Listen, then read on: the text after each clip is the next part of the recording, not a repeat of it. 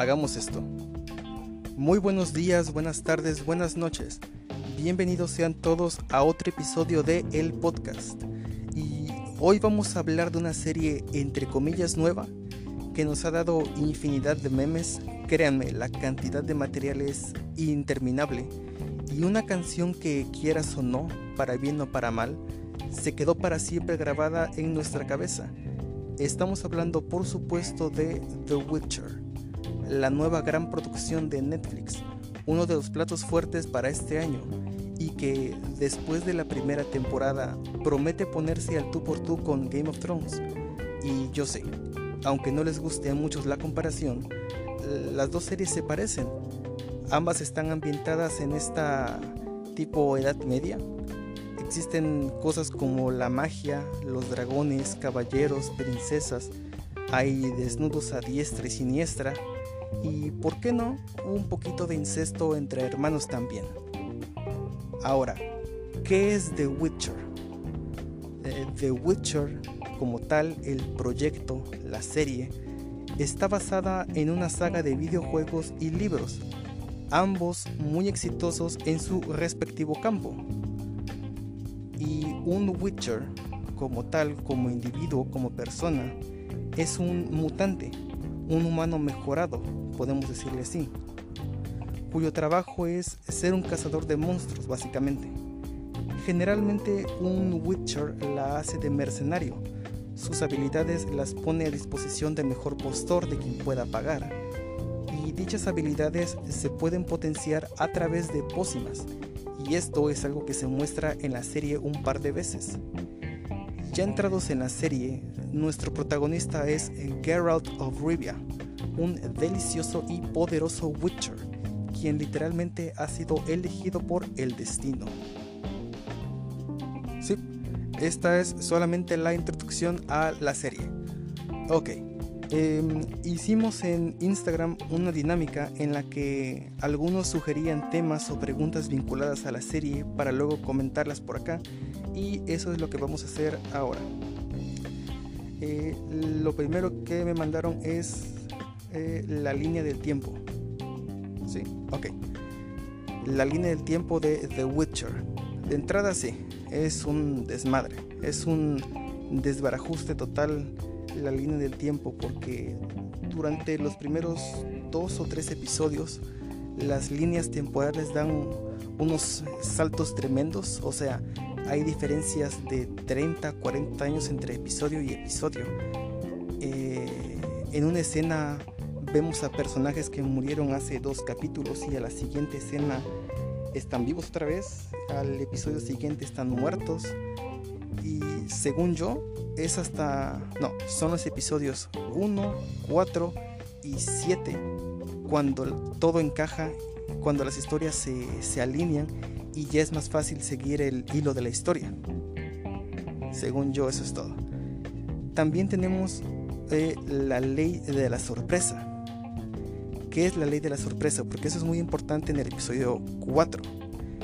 Y esa es la manera en la que vinculan a Geralt of Rivia con la princesa Cirila. Eh, ok, a través de la ley de la sorpresa, sí, sí. Que consiste en lo siguiente la ley de la sorpresa es esto. Si por ejemplo, digamos tú, ayudas a alguien o lo salvas, esa persona te dice, eh, güey, ¿cómo te pago? ¿Cómo te devuelvo el favor? Y si tú no sabes qué pedirle a cambio, tú le dices, espérame, eh, algún día yo te voy a pedir que me regreses ese favor. Esa es la ley de la sorpresa. Es aquello que ya posees pero que no sabes qué tienes. Puede ser ya sea un plato de comida, tu perro, una pelota, tu auto.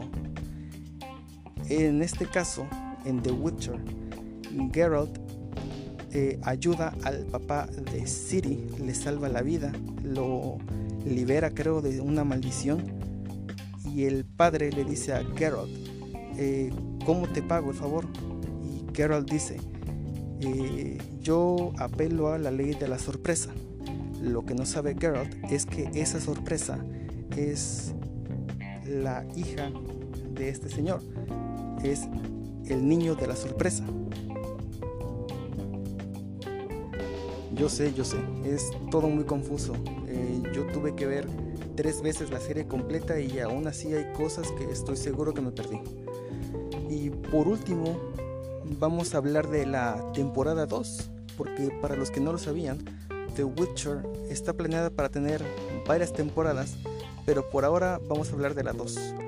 Lo que sabemos hasta ahora es que hasta hace unas semanas atrás ya había comenzado las grabaciones de la serie, pero debido a la pandemia que enfrenta actualmente el mundo, se detuvo la producción y esto inevitablemente significa el atraso de la nueva temporada que si bien, si bien nos va, podría llegar hasta finales del próximo año.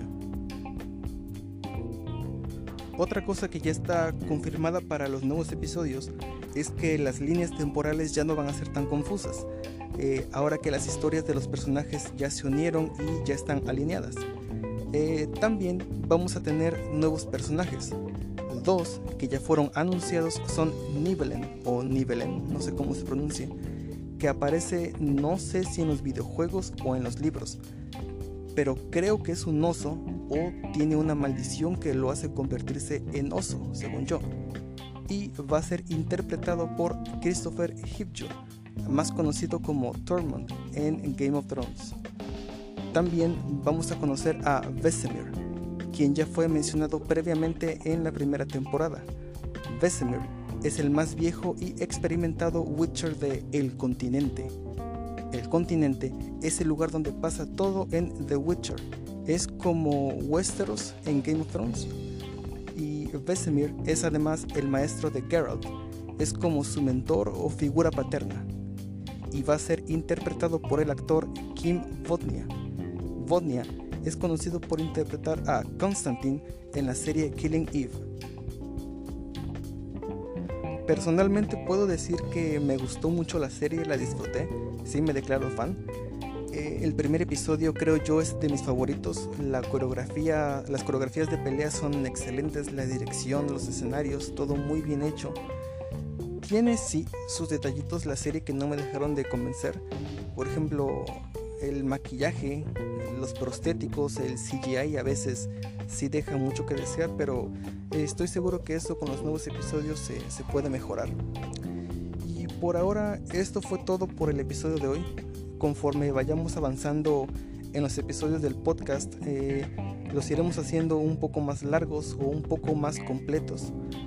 Eh, repito que los vamos a estar subiendo a Anchor, a Spotify y también en YouTube y nos escuchamos en la próxima semana. Chao.